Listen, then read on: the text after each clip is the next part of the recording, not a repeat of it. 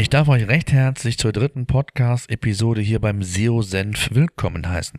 Mein Name ist Thomas Ottersbach und ich habe heute mal wieder ein sehr, sehr spannendes SEO-Thema für euch mitgebracht. Bevor wir damit starten, möchte ich noch einmal kurz den SEO Senf Podcast für euch vorstellen. Also, um was geht es im SEO-Senf? Im Podcastland, wenn man das mal so bezeichnen will, gibt es bereits einige sehr gute Podcasts zum Thema SEO. Auch wenn sie von der Art zum Teil sehr unterschiedlich sind, haben sie eines meist gemeinsam. Sie richten sich an Profis oder Fortgeschrittene. Da wir bei PageRangers mit vielen kleinen und mittelständischen Unternehmen zu tun haben und immer wieder mit einfachsten SEO-Fragen konfrontiert werden, habe ich mir gedacht, es muss künftig auch einen SEO-Podcast für Einsteiger geben also den SEO-Senf. Und jetzt fragt ihr euch sicherlich, warum haben wir das nicht den Page Rangers Podcast genannt? Ähm, das war mir zu einfach und würde nicht das widerspiegeln, was wir eigentlich mit diesem Podcast vorhaben.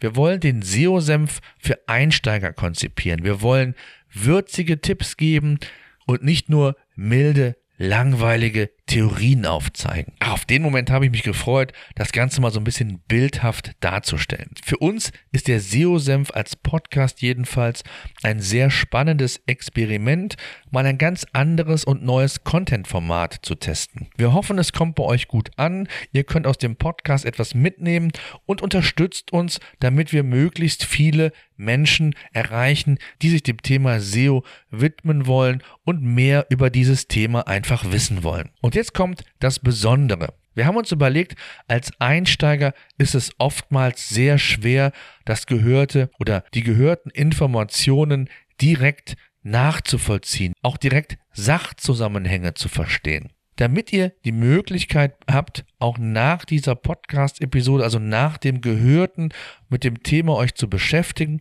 werden wir zu jeder Podcast-Episode, also zu jedem relevanten Thema, ein Transkript in PDF-Form anbieten. Völlig kostenfrei. So habt ihr die Möglichkeit, das Gehörte, wie gesagt, noch einmal nachzuvollziehen und inhaltlich das Ganze noch einmal nachzuarbeiten. Wie ihr merkt, wollen wir sehr viel Herzblut und Mühe in diesen Podcast legen und daher freuen wir uns natürlich auf jedes Feedback von euch. Teilt uns mit, welche Fragen ihr habt, was bewegt euch, was sind Themen, die wir ja in Kürze vielleicht mal besprechen sollten, wo ihr immer wieder mal eine Antwort drauf wissen wollt. Dazu haben wir dann bei Facebook eine eigene Gruppe SEO-Senf gegründet, wo ihr uns entsprechende Fragen stellen könnt, beziehungsweise euch auch die Community, sofern die sich dann sukzessive hoffentlich aufbaut, euch helfen kann. So, kommen wir aber zum eigentlichen Thema heute. In der ersten SEO-Senf-Ausgabe habe ich euch versucht, Google kurz und knapp zu erläutern. Ich habe euch dort aufgezeigt, wie Google arbeitet, wie Google sich entwickelt hat und dass Google den Nutzer, aber auch den Webseiteninhalt immer besser versteht. Der mobile Kanal macht das Netz zukünftig noch flexibler und wird für weitere signifikante Veränderungen bei uns in der Branche sicherlich sorgen. Ein Indiz dafür war, auch das habe ich ja in der letzten Podcast-Episode mitgeteilt, dass Google angekündigt hat, den mobilen Suchindex künftig als Hauptindex zu verwenden und der Desktop-Index somit nicht mehr die Priorität genießt, wie das aktuell noch der Fall war. Der Rollout, also die Veränderung, ist im vollen Gange und wird sicherlich noch den ein oder anderen Monat dauern. Ihr merkt schon, Google verändert sich permanent und wer zukünftig bei Google an Sichtbarkeit gewinnen möchte und insbesondere auch halten möchte, der muss einfach seine Hausaufgaben machen und in irgendeiner Weise am Ball bleiben. Einfach die Homepage ins Netz stellen, zu hoffen, dass irgendeiner schon das Angebot findet. Die Zeiten sind längst vorbei, längst vorbei, wenn es sie überhaupt jemals in der Form gegeben hat. Grundsätzlich muss man sagen, dass sich die Suchmaschinenoptimierung auf zwei Säulen aufbaut. Einmal den Bereich On-Page und einmal den Bereich Off-Page. Dabei befasst sich die On-Page-Optimierung mit allen Maßnahmen, die letztlich die eigene Internetseite betreffen und direkt umgesetzt werden können. Grundsätzlich unterscheidet man gerne das Optimierungspotenzial auch auf technischer, inhaltlicher und struktureller Ebene. Google nimmt stets den Nutzer in den Fokus. Ausgerichtet auf diesen müssen Seitenbetreiber gewisse Spielregeln einfach einhalten, damit der Nutzer relevante Informationen bekommt ohne Verzögerung die Informationen konsumieren kann und möglichst auch auf direktem Wege. Auf der technischen Ebene im Rahmen der On-Page-Optimierung gilt es Metadaten zu erfassen sowie auch serverspezifische Parameter zu analysieren und optimieren. Ihr könnt sicherlich nachvollziehen, dass ich an dieser Stelle nicht alle On-Page-Faktoren ausführlich Step-by-Step Step mit euch besprechen kann. Dennoch möchte ich ein paar dieser Punkte herausnehmen und genauer an dieser Stelle erläutern. Wenn ihr übrigens weitere Fragen zu dem Thema habt, sei hier nochmal der Hinweis auf unsere Facebook-Gruppe erlaubt. Einfach bei Facebook unter SEO-Senf nachschauen, beitreten, Fragen stellen oder mit anderen Menschen in dieser Gruppe auch interagieren. Ja, und in diesem Zusammenhang kommen immer wieder Fragestellungen auf uns zu, was das Thema Title und Meta-Description angeht. Der Title bzw. die Meta-Description ist kein Ranking-Faktor in dem Sinne für Google. Dennoch ist es ganz, ganz wichtig, diese Parameter entsprechend ja zu befüllen und entsprechend auch zu optimieren. Bevor wir aber damit anfangen, noch vielleicht kurz erwähnt, was ist der Title und die, und die Meta-Description. Ihr habt bei vielen CMS-Systemen, Shop-Systemen die Möglichkeit, individuell, also für jede einzelne Seite einen separaten Titel, eine Meta-Description zu verfassen, damit Google die quasi aufnehmen kann. Denn der Titel und die Meta-Description ist letztendlich meist nichts anderes als das Suchergebnis, was bei Google gelistet wird. Setzt ihr keinen Titel oder keine Meta-Description, wird Google diese versuchen automatisiert und selbst zu generieren und das meist aus dem ersten Drittel eurer Website-Texte. Tja, und wie ihr euch sicherlich vorstellen könnt, das Verfassen des Titels der Meta-Description immer selbst in euren Händen halten. So könnt ihr selbst bestimmen, ob ein Titel klickaffin formuliert ist, ob alle relevanten Informationen, Keywords in der Description vorkommen, damit der Nutzer letztendlich auf euren Eintrag aufmerksam wird, diesen anklickt und nicht den vom Wettbewerb. Gleichzeitig habt ihr die Möglichkeit über die Search-Konsole,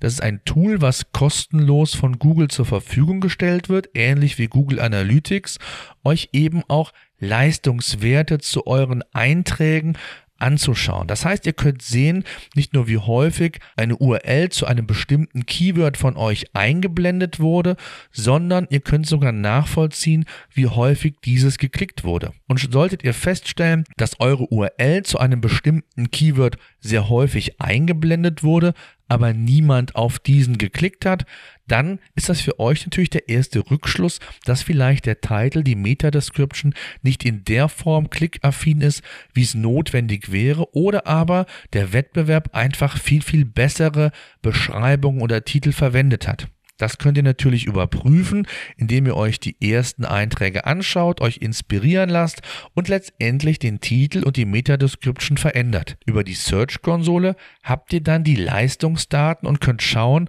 ob sich mit den Wochen dann auch die Werte verbessern und ihr letztendlich mehr aus dem vorhandenen Suchtraffic rausholt in Form von qualifizierten Besuchern. Auch inhaltlich kann man einiges analysieren und optimieren. Das wäre ein eigenes Thema für eine eigene Podcast-Episode.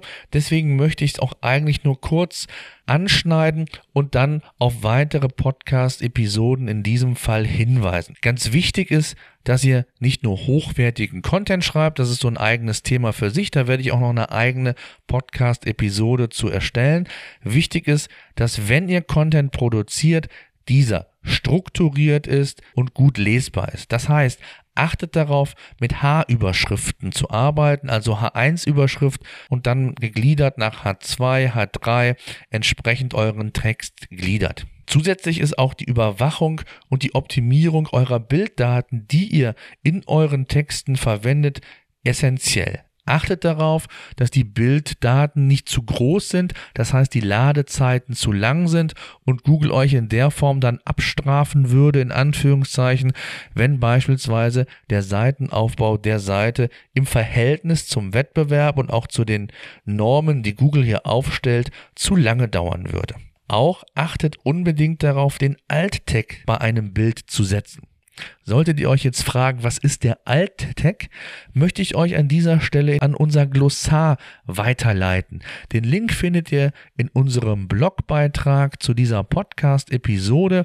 Wichtig in dem Zusammenhang ist, dass dieser einfach gesetzt wird. Auch für die Bildsuche ein ganz, ganz wichtiges Indiz. Grundsätzlich ist es wichtig, dass ihr die On-Page-Faktoren regelmäßig überprüft. Insbesondere, weil sich A die Seite von euch hoffentlich ständig verändert und Neuerungen integriert werden. Das heißt neue Produktdaten, neue Artikel, neue Themen, egal was auch immer. Und B natürlich, weil sich die Spielregeln von Google selbstständig einfach verändern können.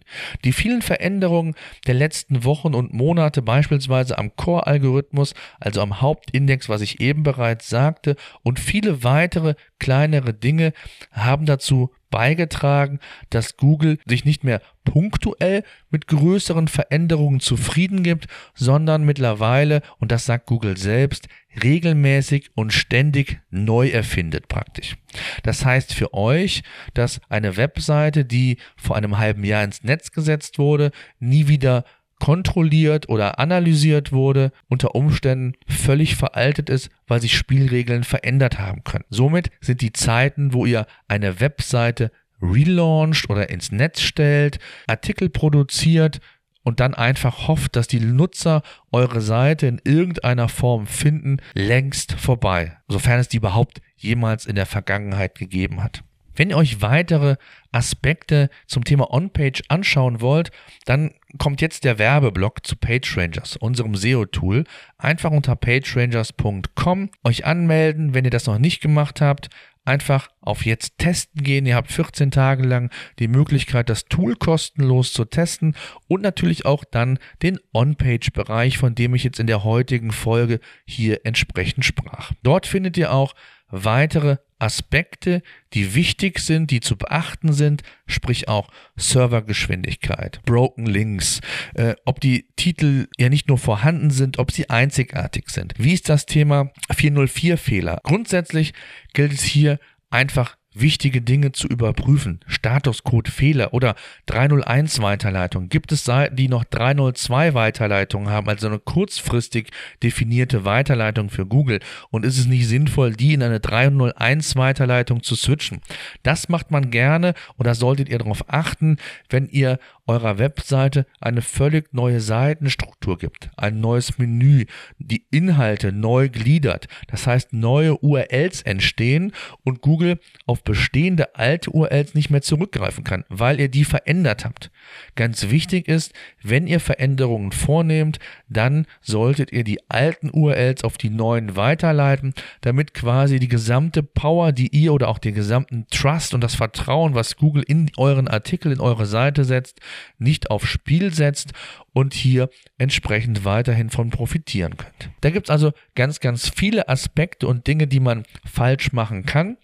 Und auf die werden wir auch in der Zukunft noch explizit eingehen und uns auch den ein oder anderen Experten für die jeweiligen Themengebiete mit ins Boot holen. Also, nicht verzweifeln, wenn ich jetzt heute mit euch mit ein paar Themen, mit ein paar Fachbegriffen überrannt habe. Schreibt es gerne in Facebook in unsere Gruppe SEO-Senf, was ihr nicht verstanden habt, wo, welche Themen wir kurzfristig behandeln sollen, damit wir hier entsprechend die Podcast-Episoden planen können. Bevor ich aber diese Podcast-Episode beenden möchte, habe ich noch einige konkrete Tipps zum Thema On-Page-Optimierung für euch mitgebracht. Was gilt es da sagen? Zunächst einmal, ihr habt es glaube ich schon längst mitbekommen, Content is King ist so diese abgedroschene Floskel, die, ich hätte gesagt, leider noch gilt. Ja, sie gilt und zwar vielleicht sogar mehr denn je. Denn Google versteht immer besser den Inhalt eurer Seite und kann diesen auch dann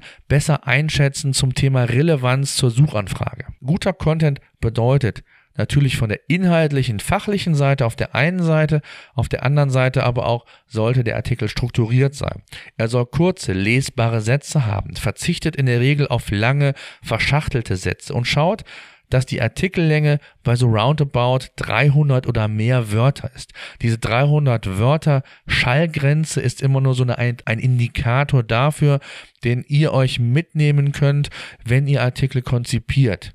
Auf der anderen Seite ist es auch nicht das Allheilmittel, diese Grenze. Denn wenn der Wettbewerber äh, in der Regel 1000, 1500 Wörter schreibt, dann werdet ihr natürlich mit 300 Worten nicht die Kriterien erfüllen, die Google vielleicht in der Form sieht und gleichzeitig auch nicht den Inhalt liefern, den sich der Nutzer wünscht. Deswegen ist es dann wichtig, Content weiter zu optimieren, zu erweitern, zu ergänzen, über Bilddaten, Infografiken den Nutzer auf eurer Seite zu halten. Ganz wichtig in dem Zusammenhang ist auch der schnelle Aufbau eurer Webseite.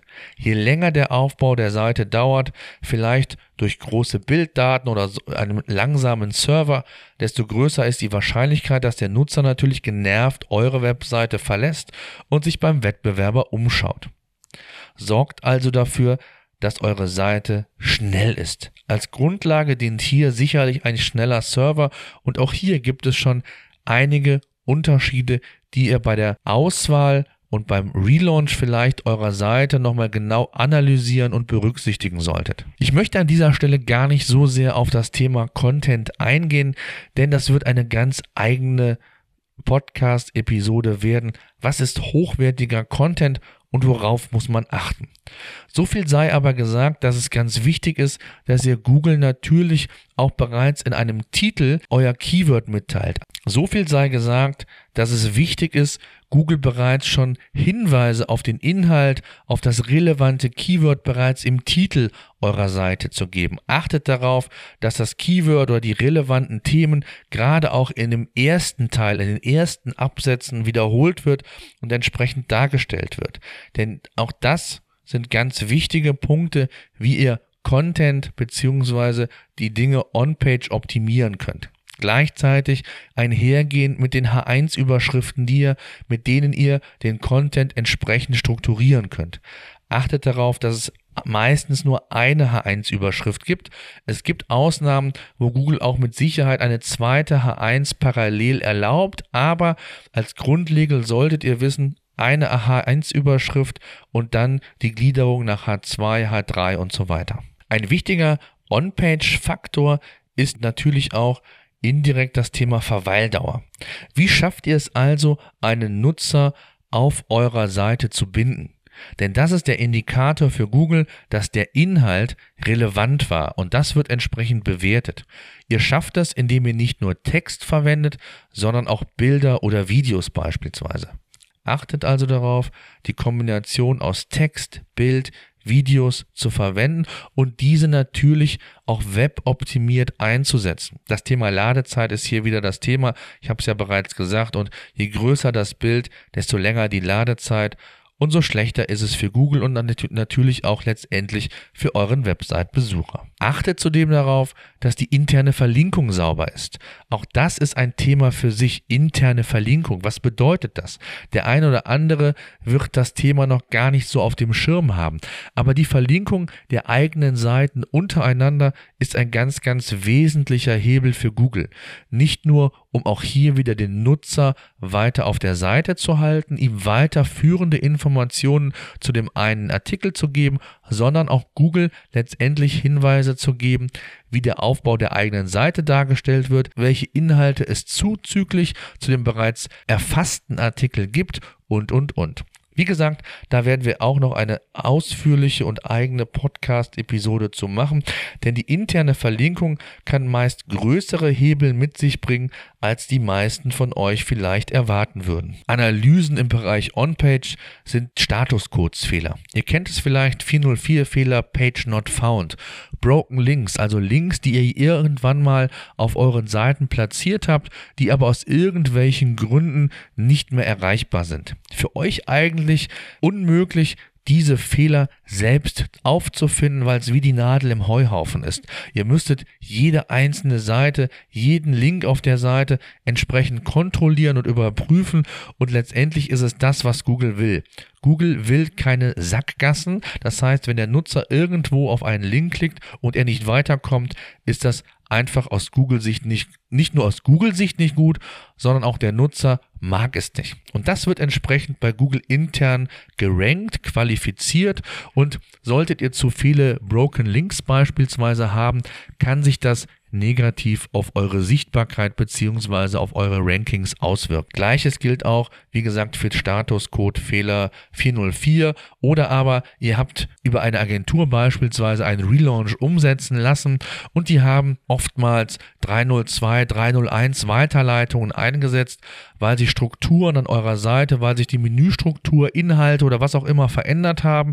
Jedenfalls solltet ihr auch das jederzeit überprüfen beziehungsweise dann gegebenenfalls beheben. Ganz wichtig ist noch ein Thema und zwar es wirkt eigentlich banal, sollte klar sein, ist es aber längst noch nicht. Das Thema sprechende URLs. Also, welche URL-Struktur verwendet ihr grundsätzlich bei eurer Webseite? Nutzt ihr URLs nach dem Motto www.mustermann.de slash ü gleich 123 oder das heißt also, sie sind wenig aussagekräftig, man kann als Nutzer überhaupt nicht erahnen, um welchen Inhalt es geht, also kann es Google auch nicht. Oder verwendet ihr bereits in der URL entsprechende Keywords? Also, wenn der Titel eurer Seite beispielsweise On-Page-Analyse als Fundament für die Sichtbarkeit bei Google gilt, sollte auch die URL so aufgebaut sein. www.mustermann.de slash On-Page-Analyse als Fundament minus Sichtbarkeit. Natürlich immer mit Bindestrich,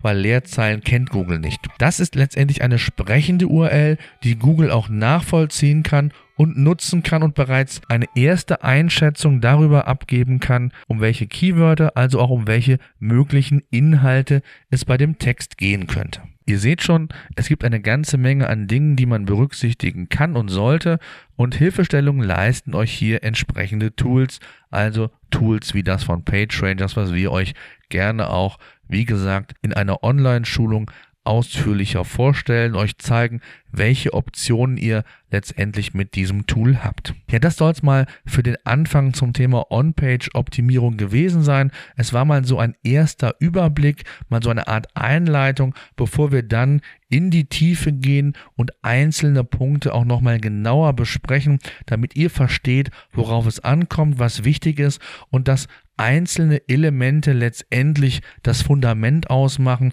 von dem ich immer sprach.